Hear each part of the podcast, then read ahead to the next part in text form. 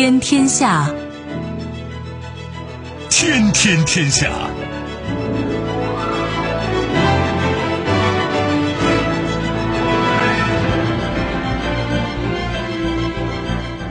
历史穿行者，新闻摆渡人。听众朋友，大家好，您正在关注收听的是《天天天下》节目，我是夏萌，和我一起陪伴各位的还有本节目评论员重阳。世界纷繁复杂，新闻随时发生。今天的节目您将听到：偏执如此，白宫出文集渲染中国是比苏联更具实力的对手；深思熟虑，俄罗斯或同意延长减产，不由重返每桶四十美元以上；倒行逆施。美国正式退出巴黎协定，成迄今为止唯一退出的缔约方。热议数日，中国式家长群为何异化？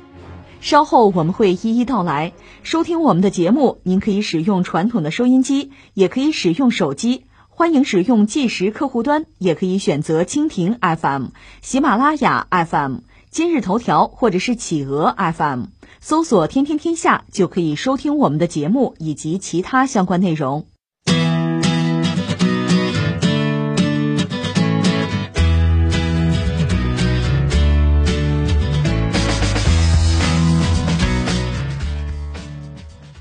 当地时间十一月二号，白宫在官网发表了题为《特朗普论中国：把美国置于首要地位》的文集，意图展示美国一代人以来最为重大的外交政策的转变，炫耀特朗普所谓在中国威胁下保护美国的行动，并将中国渲染成比鼎盛时期的苏联更具实力的竞争对手。该文集由美国国家安全顾问奥布莱恩编辑，汇集了奥布莱恩、总统特朗普、副总统彭斯、副国家安全顾问波廷格、联邦调查局局长克里斯托弗雷、司法部长巴尔及国务卿蓬佩奥关于对华政策的八篇演讲内容。今天比较特别吧，很多朋友在关注美国大选，就像盯着自家股票一样，看吧，嗯，但是大选的结果到底怎么样？嗯，特别昨天我们也关注，美国人自己也很担心，就大选一旦有一个结果之后会引发什么？一切是不是会很顺利、很自然而然的进行？就按照程序、按照秩序推下去，这个还不好说。那我们还是老习惯，就让新闻飞一会儿，走着瞧吧。那我们现在要关注的这个新闻呢，应该说和中国多少是有关系的，因为这是美国白宫。因为现在毕竟特朗普还是美国总统吧，所以有一所谓“特朗普论中国”啊冒号，把美国置于首要地位，这是一个文集。虽然这个文集标题是“特朗普论中国”，实际上它是包括特朗普啊，还有他身边的一些核心的美国的决策层、管理层吧。就美国的几个高官，相关演讲是八篇，当然基本的调子是特朗普定的了。这种针对中国的言论啊，成集成册，然后还啊发行啊发布，这种做法真不是很多见哈。我们开个玩笑，如果特朗普能够连任美国总统的话，这个文集是不是也成为他将来制定对华政策的一个基本的思路和依据啊？如果这位就下台了。干了四年，没法连任美国总统了，下台了。那这是不是也算是特朗普的一点政治遗产呢？当然，我们节目也聊过，很多朋友也有这样的看法，就是别管谁上台吧。我前两天还说我们是比较超然的，因为美国的对华政策，它不是空穴来风啊，不是空中楼阁，它还有一个基本的依据，就是中美之间就基本力量的对比。这个对比在发生变化，那么它的对华政策也会相应的调整，这很正常。所以现在美国的对华政策，你说是特朗普制定的吧？你可以这样讲，但同时呢，也应该说是两党共识，就是美国的精英层、决策层在对华政策这个问题上没有太多的差异，不管共和党、民主党。也正因为如此吧，我们曾经聊过，谁上台估计 差不了太多，只不过是方法手段有所不同而已，技巧不同而已，它的内核对华的态度啊，不至于有太大的改变。这是我们一个基本的判断吧。但是既然这事儿发生了，美国出新书了哈，呃，白宫这个新的文集还把中国渲染成是一个比苏联吧更具实力的对手，那我觉得我们还是应该认真的关注和思考一下吧。当然，这个话题很大了，很大的话题怎么处理啊？我们还是老习惯吧，我们用三个关键词来概括和总结一下。三个关键词，我觉得第一个关键词呢，你要让我选，我选敌人。对美国的敌人，美国向来是需要敌人的。从美国建国，因为美国建国，它实际上是从英国脱离出来的，所以最初呢无所谓美国，是英国人，在美洲，在英国殖民地的英国人，因为不满本土的英国政府对殖民地的经济政策吧，愤而造反，最后美国就独立了。所以当时美国和谁关系好？和法国，因为法国帮他独立啊。法国当然是要和英国作对啊。所以当时这个关系啊，美国最好的朋友是法国啊，最主要的敌人当然就是英国了。不过事已时移啊，形势很快就发生变化，法国爆发了大革命啊。后来拿破仑上台，拿破仑的美洲政策其实也是和美国亲近，也是压制英国。但后来到拿破仑三世，就拿破仑的侄子上台呢，呃，就变了，法国开始跟着英国跑，而英国呢，在失去了美洲殖民地之后，一度也被人嘲讽啊。自己家地盘，自己的财富哈看不住哈，但后来，这叫什么？也算浴火重生吧。最终呢，是一个真正的大英帝国，出现在世界之上，就所谓日不落帝国呀。而这个时候，美国经济发展也很快，只不过，美国即使在成为全球老二，我们说在一八九四九五年的时候，它的工业生产总值啊 GDP 啊，大约就超过英国了，世界第一工业强国吧。即使在这个时候，它并没有主动的去挑战英国和英国闹翻。虽然这个时候欧洲国家对美国呢，其实也是捏着鼻子、斜着眼角看，看不上他们。而欧洲内部列强之间的争夺在加剧，尤其是德国向英国发起挑战，而美国当时选择的敌人是谁呢？西班牙。你注意啊，美国选择的敌人是西班牙。当然，从内心讲，他是不是把英国作为最主要、最大的敌人，那我们不论，反正他是拿西班牙开刀了。西班牙是个老大帝国，已经衰落了，所以很容易就被打趴下了吧。而美国打败了西班牙，对方的财富啊、殖民地啊，就用来充实自己的国力。再然后呢，依然没有直接向英国发起挑战。实际上，你看一次大战、二次大战，美国是帮着英国的。在一战的时候，美国把谁做敌人呢？就德国呀，就同盟国那边做敌人啊。到二战的时候呢，是把日本做敌人了。我们昨天还聊到，在美国人看来，二战是一次完美的战争，就是正义。反法西斯嘛，当然正义。同时呢，自己的利益还最大化。他在帮英国，帮全球的头号大国，但他帮来帮去，这个头号大国可衰落了。那么到二战结束，美国成为全球霸主。那这时候他主要的敌人是谁呢？苏联啊，苏联是共产主义那套东西，和美国是格格不入。另一方面，就是基于直接的全球的利益的地缘政治的考量。苏联的崛起对美国，就美国是继承自英国吧，这样一个全球体系确实形成了挑战，所以就美苏冷战。这个冷战几十年之后，到一九九一年苏联解体，美国赢得冷战胜利。那你说好，接下来敌人是谁呢？当时就曾经有一些猜测啊，就说是不是美国人又把枪口指向中国？而且实际上坦率说，那个时候中国的就经济实力和综合国力和今天还不可同日而语啊。而在当时发生了最有意思的事情是什么呢？是欧洲人跳出来了，因为一方面苏联解体，另一方面是欧洲更紧密的就抱团嘛，团结在一起，从欧共体进化成为欧盟。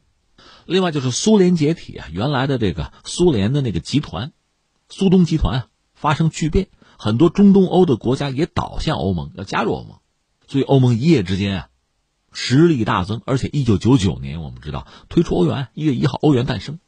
这俨然就是一个欧元集团诞生啊！那对美元、对美元集团，就意味着一个巨大的挑战。而美国人当时怎么做的？马上就发动了一个科索沃战争。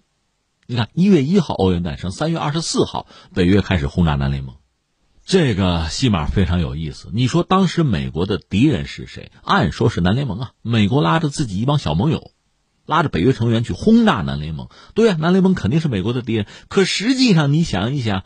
美国真正的敌人难道不是欧元吗？难道不是欧盟吗？对这个，我觉得我们一定要有清醒的认识。当然，欧盟真正醒悟，我就欧洲国家的醒悟是需要一段时间的。就是当欧元疲软，当欧盟的经济一蹶不振的时候，才恍然大悟，这叫着了美国的道。我们知道，北约轰炸南联盟是一九九九年，对吧？翻过来，马上进入二十一世纪，最主要两件事情，一个是美国遭遇九幺幺，再就是中国加入 WTO，经济迅猛发展。而且美国遭遇九幺幺之后呢，当时他们的总统小布什也有一个明确的态度：全世界所有国家啊，要么站在我这一边，咱反恐；要么站在我的对立面，你就恐怖主义啊，我叫痛脚啊。所以当时大多数国家是站在美国这一边的，至少你从名义上说，反对恐怖主义这符合人类利益嘛？包括俄罗斯，也包括中国，都对美国的遭遇啊表示同情，给予力所能及的帮助吧，就这么一个状况哈。在这之后，我们看到一方面美国忙于反恐战争啊，全球反恐啊，打了一系列的战争啊，比如阿富汗啊、伊拉克啊，而中国呢，经济发展非常之快，而且中美之间的贸易呢得到长足的发展。双方在经贸领域的合作到二零零八年应该说达到一个高潮吧，就是全球性的金融危机，中国推出四万亿的救市计划，这对美国对全球来讲当然是好消息，是帮忙啊。当然在之后我们知道特朗普上台，相对于奥巴马之前对华的战略也好啊，全球的战略也好，他就改弦更张了，又打贸易战，觉得中国占了美国人的便宜等等，一直到现在。所以总的来说吧，美国人在不同的历史阶段吧。不同的自身发展的时期吧，总是有敌人有对手，而且这个敌人啊对手啊在不断的调整和变化，通过在不同的阶段呢确立自己的对手，那等于明确自己的方向，同时呢组建自己的朋友圈，这是美国一贯的玩法吧。当然最典型的就是冷战了，把苏联确定为一个战略的对手，这已经不是什么潜在的敌人，就是一个敌人了，因为有了这一个敌人。渲染这个敌人的威胁，同时对自己的小伙伴也是一种恐吓吧。你比如很多欧洲国家，你不加入北约有什么办法？按照美国的说法，明天苏联就打过来了。甚至像土耳其这样的国家，它不是西方国家，甚至从历史上，它和基督教文明之间的这个矛盾啊，或者说这个仇怨啊很深。但是五十年代他就加入了北约，为什么？担心苏联入侵呢？这是我们说的叫敌人，第一个关键词啊。你看，美国很善于为自己寻找敌人、塑造敌人、利用敌人。那第二，我们要说什么呢？第二关键词就是中美吧。说到中美，不多说了，说几个点很有意思。之前我们节目也聊过，抗战就是二战结束以后呢，你还记得当时这国民政府吗？你记得双方签过一个中美友好通商航海条约？你从这个字面看特别公平，要双方啊，公民都有。权利去对方的国家开个矿啊，教个学呀，传个教啊，那双方的舰队都可以去对方的领水，啊，随意的航行，用对方的港口等等等等。但你知道，这个条约真要履行下来，那都是美国人的便宜，哪有中国人的可能性啊？我们也曾经开过玩笑，同样这个条约，今天中美签一个，他干不干？他不干啊。你说弄个华为，弄个五 G，他都不接受嘛？时移时移嘛，把这放下一边不说了。这上个世纪四十年代的事情，在就是二十一世纪二零一零年左右啊，正好零八年金融危机之后，那当时中国挺身而出，也算是帮了美国的忙，帮了世界的忙嘛。我们说四万亿嘛，那之后，呃，首先是美国学者提出来，就是 G 二，中美共治世界啊，中美国这个时间节点应该是在二零一零年左右吧。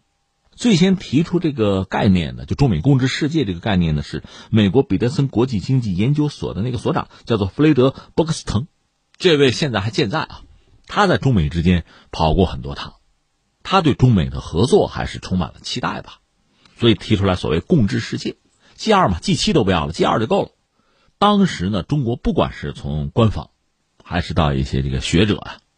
民间啊，好像媒体啊，基本上对美国的这个提议吧，就学者的提议吧，没有显示出某些人期待的那个热情。我们也不接，我们也不认。这个道理很简单。第一个呢，中国作为一个发展中国家，我们有自己的发展理念和对世界秩序的认识啊。我们有五项基本原则，什么叫共治世界啊？啊，这是一个。第二个呢，以中国当时的综合国力，以我们的实力，和美国的差距还是比较大的。那是二零一零年左右吧，实际上中美经贸上的关系是什么状况呢？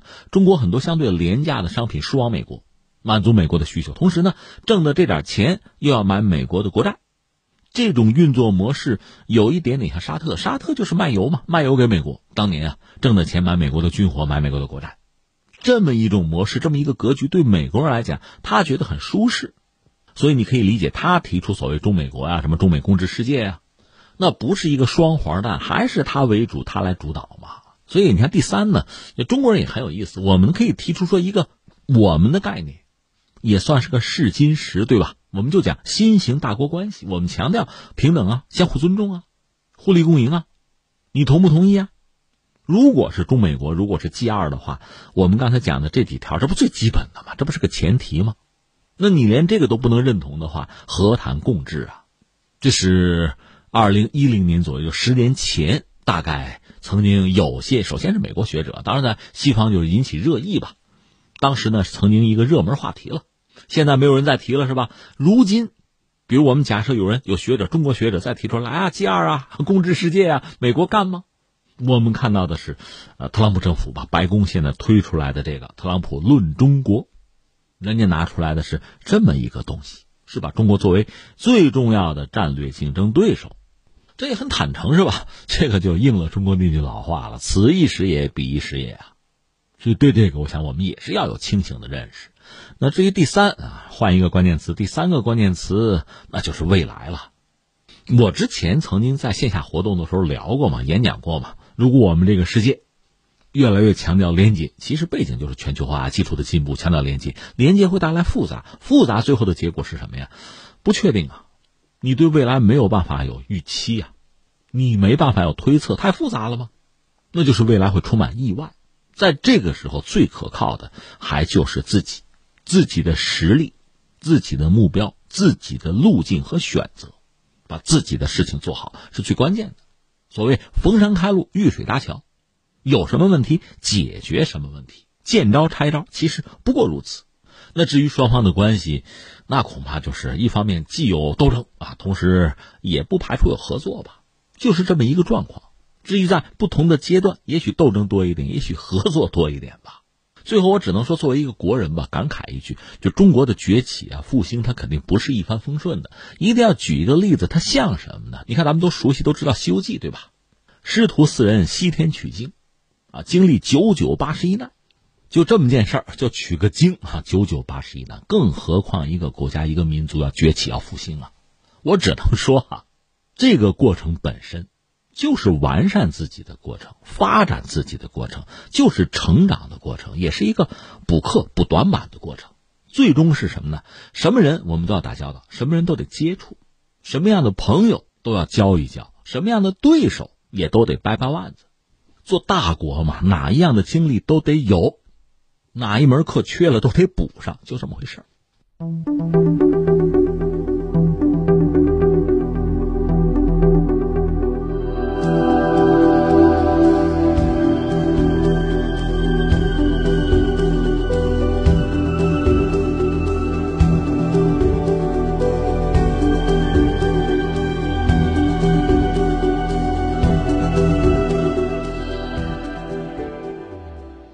周二，也就是十一月三号，原油价格延续前一天的涨势。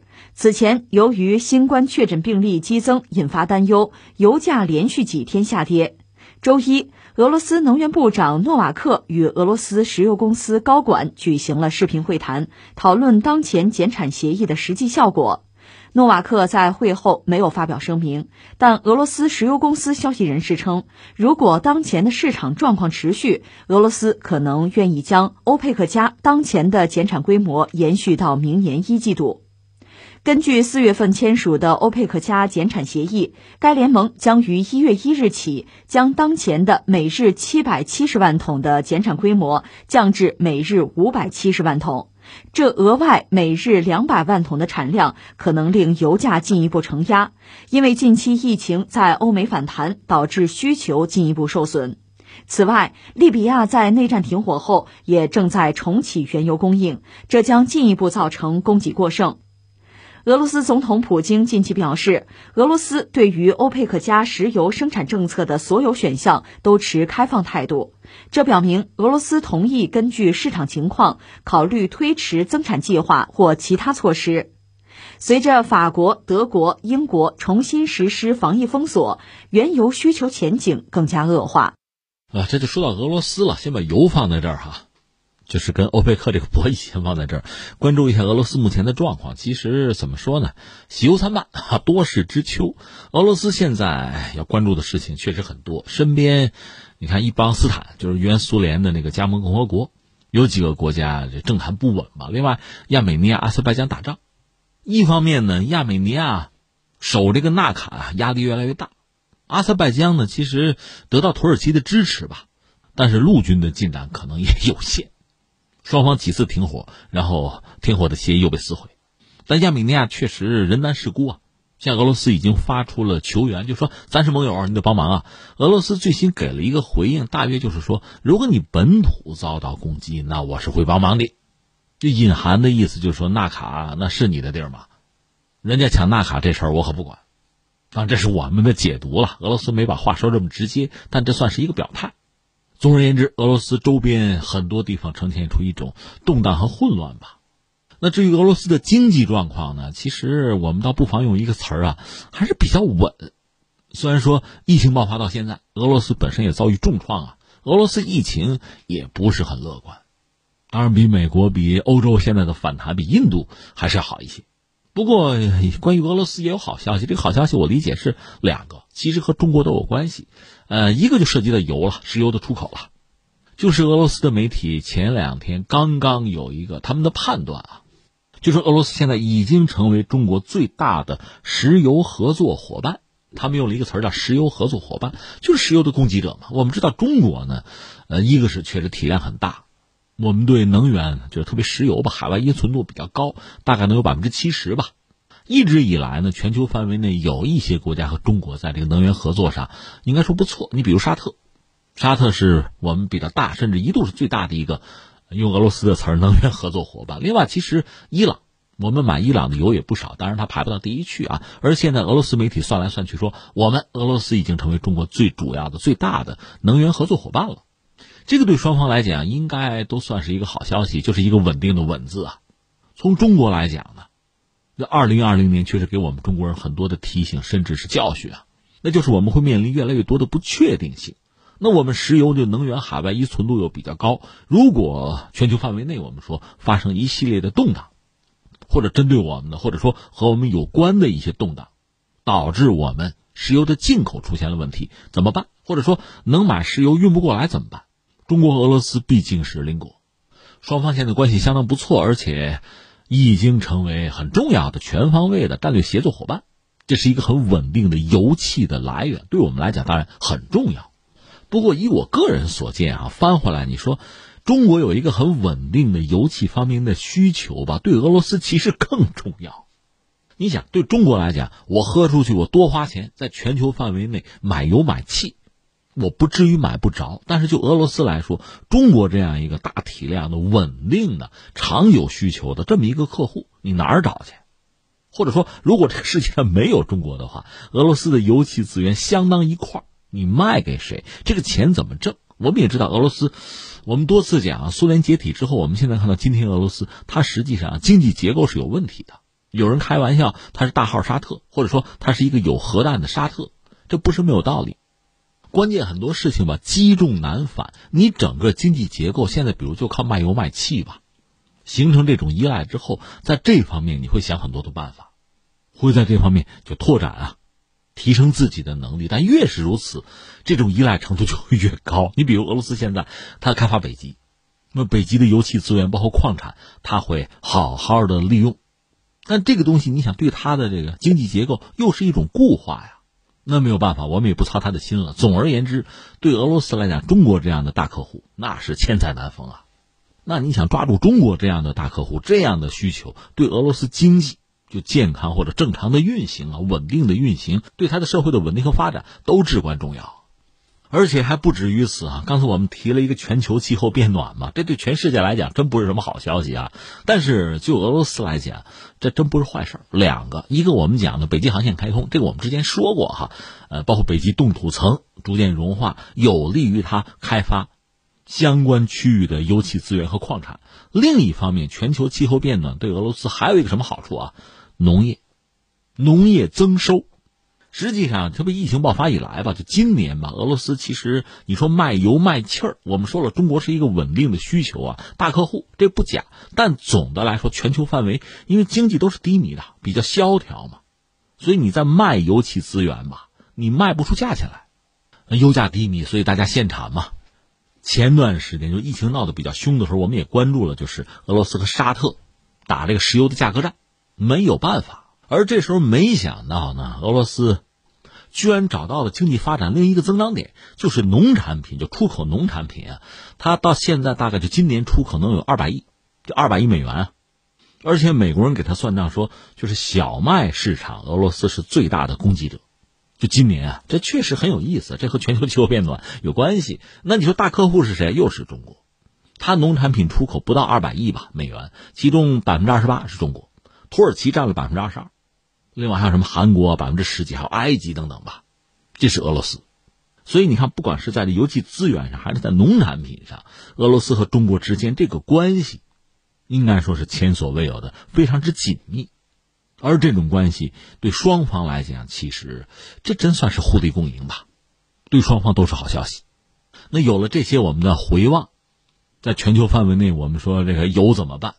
其实前段时间我们也关注，就是美国嘛，三季度经济增长率百分之三十多，但是它那既不是环比，也不是同比哈，因为它二季度跌了百分之三十多，现在还没有恢复元气到之前的水平。但是大家当然希望美国经济能够有所恢复，因为这意味着对能源的需求啊会有些调整、有些增长。那你说美国不至于买俄罗斯的油吧？人家自己有页岩油、页岩气。不管怎么说，如果油价涨起来，对大家不是坏消息，这个意思。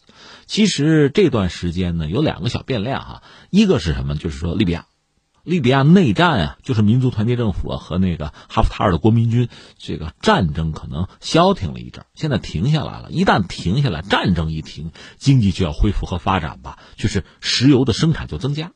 向市场的投送就增加，这是一个。当然，这个也就影响到其他的产油国是不是要限产、要减产、要稳定油价。另外还有一个，呃，就这两天我们能看到哈，没谱的一个因素就是美国谁当总统。如果是特朗普当总统的话，一般说来呢，他对伊朗的态度不会改变，那还是极限施压。伊朗卖油呢，难度就会比较大。而大家一般认为，如果拜登上台呢，可能会调整相应的关系，比如说对一些。协议啊规则的尊重程度可能比特朗普要强，虽然伊朗方面最高领袖哈梅内伊刚刚说，别管谁上台，我们伊朗对美国的态度不变啊，人家这个宣誓是完全意料之中的。但是如果拜登上台呢，可能对伊朗关系会有所缓和。这个缓和你空口无凭啊，最基本的，人家卖油你少管，少限制，那么伊朗向国际石油市场提供的这个油也可能会变多，这可能也是一个变数啊。所以我们就等着瞧吧。就是俄罗斯和欧佩克，说到底主要是和沙特了，围绕着这个石油的生产，一个就是量啊，要不要限产，要不要控制哈，要减产。另外呢，就是要保油价，油价太低，大家都挣不了钱嘛，那采的越多越亏。另外还有一个市场的争夺，围绕这几个问题就展开一系列的博弈吧。之前也是这么干的，只不过现在又到了博弈之时，走着瞧吧。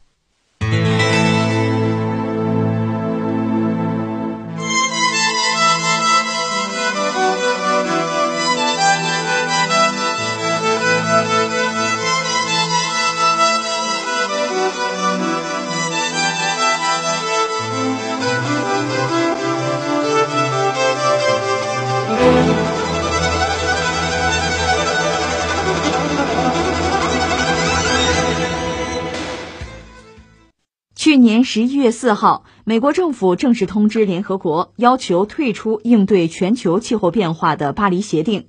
根据规定，退出过程需要一年的时间。这也就意味着，今年的十一月四号，美国正式退出巴黎协定，成为迄今为止唯一退出协定的缔约方。巴黎协定于二零一五年十二月份在巴黎气候变化大会上达成。根据协定，各方将以自主贡献的方式参与全球应对气候变化行动。发达国家将继续带头减排，并加强对发展中国家的资金、技术和能力建设支持，帮助发展中国家减缓和适应气候变化。协定生效后，就条约文本中所规定的内容，对所有当事缔约国将产生法律约束力，除非当事国决定退出。美国正式退出巴黎协定这个事儿啊，说起来真好笑，又和美国大选有关系。你说有关系吗？有啊，待会儿我再解释。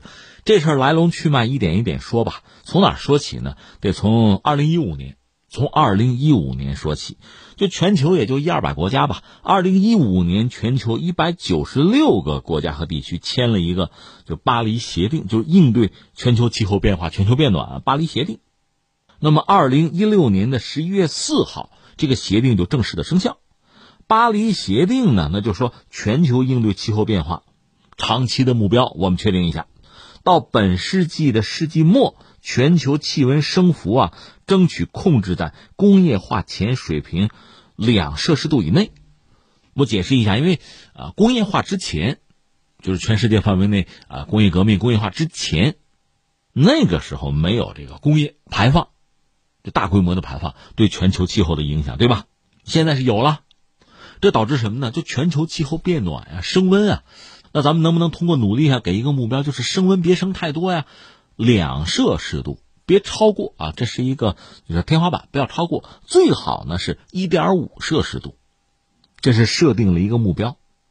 那么全球大家努力吧，尽快的实现温室气体排放达到峰值，而且在本世纪下半叶能够实现温室气体的这个零排放，这是目标，对吧？那我们说一百九十六个国家和地区都签了约了，包括中国，也包括美国，但是。特朗普上台之后，形势发生了变化。他之前就奥巴马时代，民主党嘛，对环境问题是在意的，对这个气候方面，全球呢达成的这个巴黎协定是认的。特朗普上台之后说不对啊，一个呢，他是根本就质疑这个说法，就说全球气候变暖是人类活动造成的，他根本就不信。其实咱实话实说，全球范围内很多人都不信，确实，包括我们国内有些学者也质疑这个说法，这是啊。但是我们得说，因为现在全球气候变暖造成那个极端恶劣的天气啊，人类其实已经受到很大的威胁，不管是这个个人的生命啊、健康受到的威胁，还是啊工业生产啊、生活呀、财产损失啊，这个威胁都是很大的。所以总的来说，这个判断啊，就是说人类活动导致全球气候变暖，这个判断呢，全世界范围内。这么多的国家政府基本上都认，正因为认呢，才想办法要解决嘛。而特朗普就不认，那不认，你说他根本就不信科学嘛？这个可能是一个因素。还有一个很直接的因素是什么呢？他和奥巴马想的是一样的。奥巴马也认为呢，就是美国，我们的制造业已经空心化了，这个不好，对我们的就业、对我们的经济都不好。所以希望呢，把一些生产线能搬回到美国来。但是奥巴马就民主党认为呢。这个事儿做的同时呢，环保问题我们也得关注，有一些国际上的承诺我们得完成。但是特朗普呢就觉得是我们现在应该想办法提振经济，靠什么？以特朗普的见识，你看他七十多老头了吧？他当年年轻的时候，正是美国如日中天的时候，包括美国的制造业如日中天的时候，所以他能理解的制造业，并不是依托于什么人工智能啊、大数据啊、什么网络，不是这套玩意儿。就是传统制造业，甚至是高污染的行业。你比如钢铁、汽车，就传统制造业，包括能源，这是特朗普的理解。那你如果振兴或者叫复兴这些传统的行业，它就是高污染。既然高污染，你那个巴黎气候协定没法签，你签了就是自我设限、自我约束嘛。我干嘛要签呀？这是特朗普的态度。那我退出来好了。美国第一啊，美国优先啊，美国例外啊，这是特朗普一以贯之的一个思路。所以他上台之后，最终下决心，我得退出巴黎气候协定。他认为通过这种方式呢，才能保住美国经济。所以他到底信不信这个全球气候变暖那套东西，其实不重要。他就算信，他现在也不在乎。那你说你都签了，对，人家特朗普就说什么呢？就这个协定签了之后，对我美国来讲是不公平的经济负担。所以我得退出巴黎气候协定，我不认了。其实坦率讲，人家特朗普不认的或者撕毁的协议多了，巴黎气候协定只是其中之一而已。当然，人家话也没有说死，说你要让我再加入这个巴黎气候协定吧，也不是不行。但是呢，这个从条款上必须有利于我美国，得公平啊，得公正啊，他是这么说啊。那我不知道他理解的公平公正是什么意思。总而言之，退出。二零一九年十一月份。就开始走这个程序了，这个程序就是向联合国嘛，就正式提交我美国退出啊，给你个通知。巴黎协定是有规定的，就是缔约国嘛，它这个协定已经生效，生效三年后到二零一九年十一月四号，缔约方呢才能够正式要求退出。所以特朗普其实上台之初就看着这个巴黎协定不顺眼，但是提也没有用，那时候退不了嘛。三年之后，就按照呃巴黎气候协定的规定，这不是满三年生效三年了吗？可以提出退出了，我马上就退出，这是美国人干的事情。而且呢，退出得有一个程序吧，一年的时间才能够生效。所以去年十一月份提出来，今年十一月份，这不正好吗？正式退出。这你就知道和美国大选有直接的关系。如果特朗普连任美国总统，那没什么好说的，就一以贯之按这个路线走下去。你所谓在我死后哪管洪水滔天，对吧？但是如果拜登上台，形势就有有变化，因为拜登啊，民主党啊，他肯定要恢复之前就奥巴马时代的一系列的政策，包括重返巴黎气候协定，他会这样。而且他公开表示说：“你看着啊，我一旦当上美国总统，我当上总统第一天。”我就要重返这个巴黎气候协定啊！你说可能吗？不可能。呃，他确实已经致信联合国秘书长了，就说我一旦当总统，马上我会回去啊。只不过呢，按照巴黎气候协定吧，你回去怎么也得三十天，而且关键是到明年各国呢要提高气候方面的承诺哈。所以拜登现在面临这样一个难题，就是他如果说想回到巴黎气候协定。这个和二零一五年可就不一样，这回门槛可就高了，就是美国人需要做更多，否则还不让你进来，这是拜登面临的一个问题。当然，拜登他就当总统嘛，有这想法嘛，已经有自己这方面的宏图大愿。他曾经公开表示说呢，希望就是美国二零三五年之前摆脱电力部门的所有污染，二零五零年之前让美国能够走上完全的清洁能源经济的轨道。这个啊，实话实说，这和巴黎协定那个目标肯定是一致的。但是你要达成这个目标，美国你要做什么？那你拜登当总统，你得砸两万亿美元进去。因为大家知道，包括我们中国前不久刚刚承诺，到二零六零年我们要碳中和。你看那个日本和韩国，人家声称二零五零年要碳中和，比我们还早十年。当然，日本我们不多说了，他这个福岛那核废水往太平洋里倒，这事儿怎么着哈？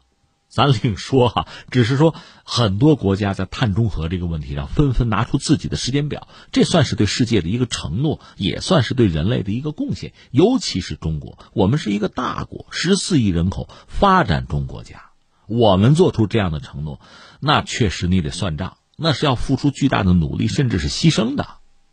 那美国你也不例外，你是个发达国家，但是你要真的。按照拜登的那个理想啊，或者说按照巴黎气候协定你那个承诺做的话，你先给我掏两万亿美元，那你经济整个要改的，你不能依赖于传统化石燃料了，这是要花钱的。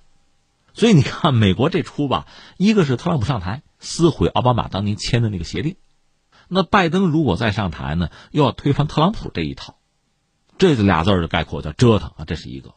另外呢，拜登如果真上台推行他这个环保，就民主党的环保政策的话，那需要巨额的投入，两万亿美元。这个麻烦在哪儿呢？这么一大笔钱你要动的话，那国会同不同意啊？我们知道国会因为主要共和党、民主党吗？之前你还记得辩论的时候，特朗普就质疑拜登说：“你当过副总统，就奥巴马那届政府你做副总统，你们啥也没做呀？你们没有为美国人民做什么呀？”你们这叫不作为，对吧？那拜登怎么回应？拜登就说呢：“哎呀，国会让你们控制啊，你们共和党捣乱啊，我们做得了什么呀？”是这么回答的。那现在翻回来，如果拜登真的当了总统，要回到巴黎气候协定，要掏这两万亿，那你得问问共和党答应不答应啊？这又回到两党之争了。所以你看，返回巴黎气候协定相对容易，真正要达成目标、实现承诺，那可真的是另一个问题了。这是美国今天在全世界面前上演的这么一出。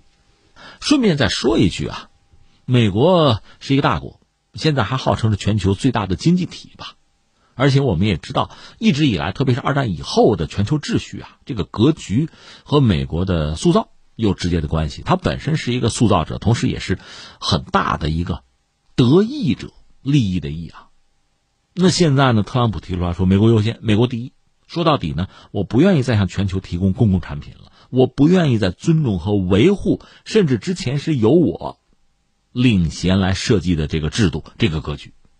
美国是这么一个角色，甚至其实，在全球范围内啊，就大国之间，欧盟也算啊，哪怕在其他很多问题上都有各自的利益，都有博弈。但是呢，比如中国和美国之间，如果找这个共识啊、共同点，原来在环保问题上，在应对气候变暖问题上是能达成共识的，包括和欧洲啊。可现在特朗普这几年特立独行啊，一意孤行，在这个问题上，他和自己的盟友，比如欧盟和中国，在这个问题上已经没有共识可言了。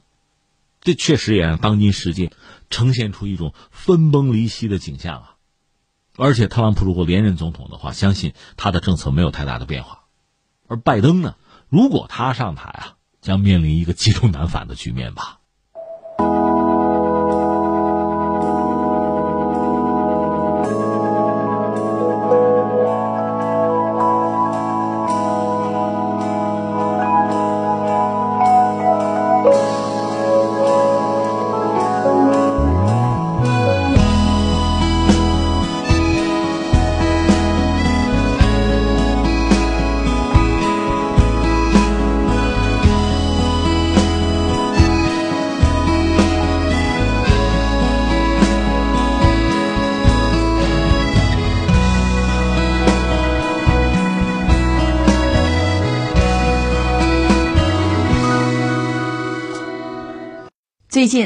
条关于家长群的新闻登上了微博热搜。起因是江苏一位家长在自己发布的短视频中大呼：“我就退出家长群，怎么了？”从视频内容来看，这位家长认为教师要求家长批改作业、辅导功课，让自己承担了教师应负的责任和工作。视频结尾处，这位家长问道。你们也就是教师，上课不用心教，下课叫我帮忙批改作业，那我要你们干什么？教是我教，改是我改，之后还要昧着良心说老师辛苦了，到底谁辛苦？那目前微博话题“压垮成年人只需一个家长群”的阅读量已累计超过七亿次。或许是教师和家长在家长群上的积怨已久吧。这位家长的呐喊得到了众多家长的共鸣。这个消息其实我关注了，关注了怎么说呢？长叹一声吧。一个是我先把这话放在这，这是我们说不清楚的一个话题啊。肯定是公说公有理，婆说婆有理。你要问老师，老师会有一肚子委屈的；你要问家长，家长更不要说了。很多家长，我身边就很多人讲，我有工作，我不是学校的一员啊。对吧？我给你打工，给老师干活还不打工资，每天还非干不可。孩子在人家班上呢，所以像那位江苏的那个家长，我就不在家长群了，我就走了，拿我怎么样吧？豁出去了，这确实需要勇气。甚至我们 做一个大胆的推测，等他冷静下来，是不是还得低眉顺眼，还得回到群里去向老师道歉呢？这种可能性不排除吧？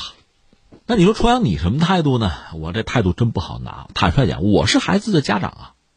所以按理儿，我肯定站在家长这一边，但是我分明知道，如果我就说我，如果我有做老师的经历，如果我有家人是做老师、做教育工作的，显然我会更多的理解老师，会同情老师，甚至站在老师这一方，对吧？我们每个人其实都是这样，人同此心嘛。你换位思考，很多事情理解起来就并不是很难，但是问题是真实存在的，就是孩子课业负担很重。老师呢，通过这个微信群啊、家长群啊，不断的在布置作业，不单是把作业布置给孩子、布置给学生，还要有很多工作布置给家长，这恐怕是个普遍现象吧。所以我们还是可以用比如异化这样的词儿来概括。不对了，这个事儿不对了，那我们还是要找到解决问题的办法。比如说，你指责老师懒惰，或者指责家长不通情理，其实这种指责、这种吐槽吧。可能代表一种情绪啊，有时候你老憋也憋不住，是吧？但是表达完了之后，倾泻完了之后，你总还要找到解决问题的办法。所以我觉得这么几个问题吧，我们把问题先提出来看一看。第一个，我想说的是什么呢？就是我们的老师也好啊，孩子也好啊，就是课业呀、作业呀，就这些东西，到底有没有必要这么多？我们有没有可能精简？我们所做的一切是不是都有必要？我想把这个问题先问出来。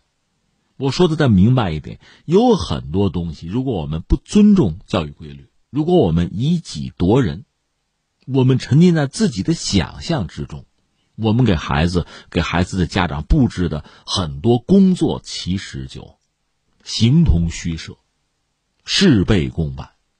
随口举个例子，比如学习小组，就我所在的这个城市，我知道很多中学都有这个所谓学习小组，有这种组合哈。我相信这种方法对很多人是有效的，但它是不是对所有人有效，对大多数学生有效，我得打一个问号。我觉得这需要很严格的、科学的去调研、做统计、做研究，才能拿出一个结论。我的意思是说，它不应该成为一种风潮。这阵流行这个，大家都得搞，谁不搞谁就落后了。但是过一段时间呢，这阵风也就过去了。如果它只是一阵风，只是一场运动的话，我对它的价值会产生怀疑。我觉得这很可能是形式主义。事实上，不要说啊教育啊，不要说孩子的世界，就是我们成人的世界里，这种表演、这种装，大量的时间被浪费啊，大量的资源被消耗啊，这样的事情也不是没有啊。可是我们知道，孩子的课业负担本来已经很重，每一分钟都很宝贵。所以我们真的要问一句：很多事情是必须要做的吗？坦率讲，学校里搞活动啊，搞评比呀，这都必要。你不能说它不必要，但是呢，如果太多了，太形式主义了，太表演了，太装了，它就是不必要的。而且还要把学生的家长牵扯进去，这样大家负担都很重，但是真正得益的又有几人？最终它的价值和意义又何在？这个我们真的要问一句。顺便说一句。在我们这个社会上啊，包括你看很多单位、很多机构吧，甚至很多企业呀，它是有官本位的现象存在，它有权力崇拜的，而这类东西很容易污染到学校，甚至直接污染到家长群。所以我首先问的一个问题是：我们真需要那么忙吗？我们真有那么多事儿需要做吗？或者我表达的再清楚一点，我们这个社会上如果有一些啊评比啊之类的事情，一说到那几天。搞得所有人都忙忙碌碌，鸡飞狗跳，这事儿过去了就过去了，就没有人再提了。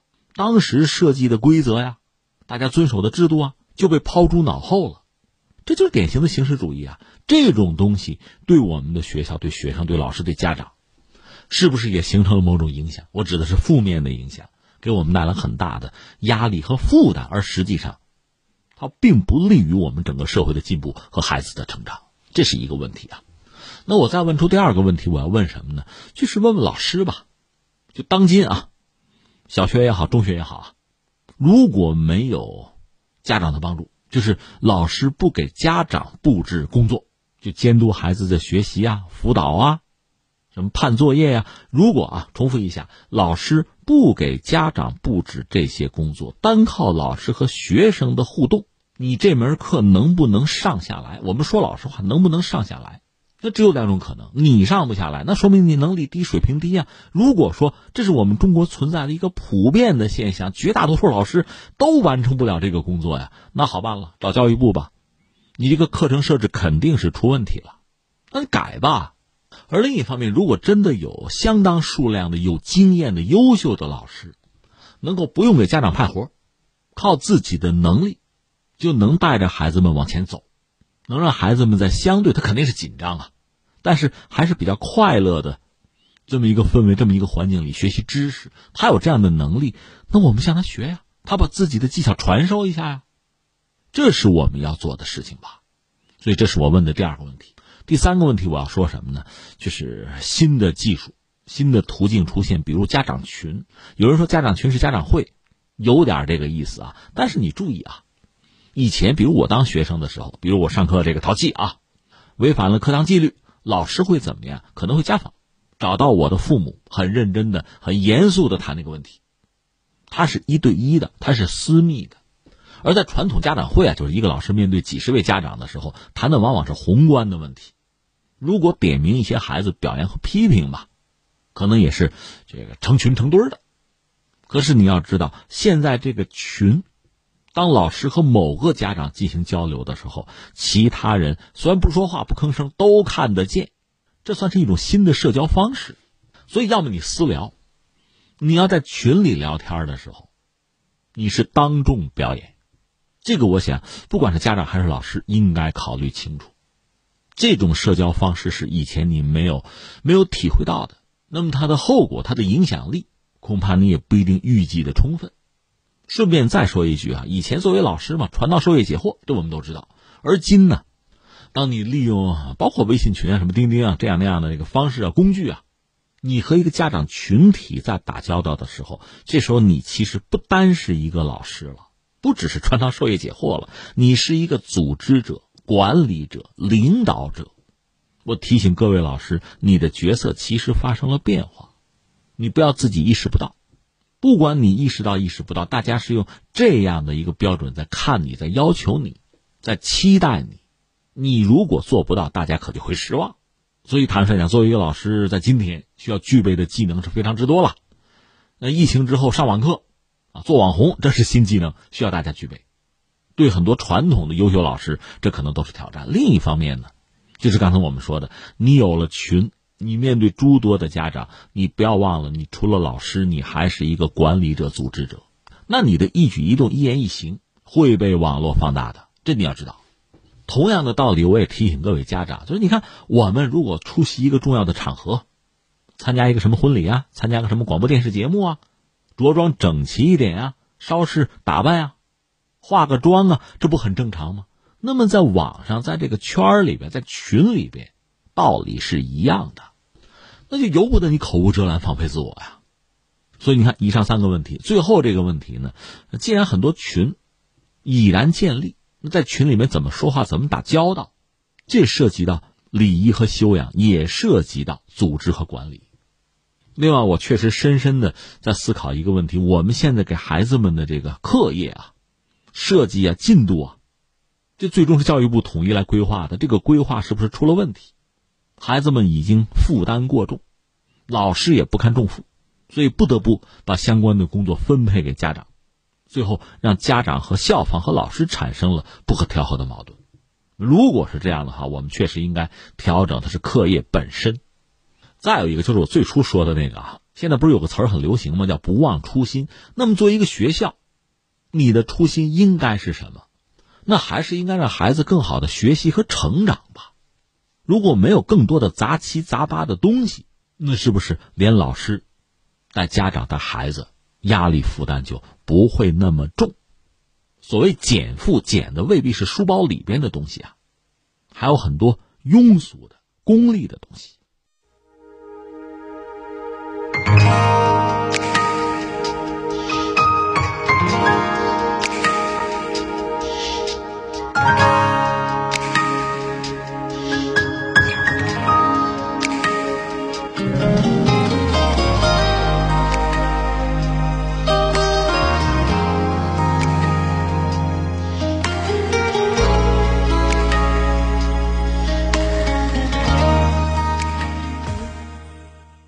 好，听众朋友，以上是今天节目的全部内容。最后还是要提醒您，收听我们的节目，您可以使用传统的收音机或者是手机，通过计时客户端、蜻蜓 FM、喜马拉雅 FM、今日头条或者是企鹅 FM 搜索“天天天下”，就可以找到我们的节目。我们明天再会。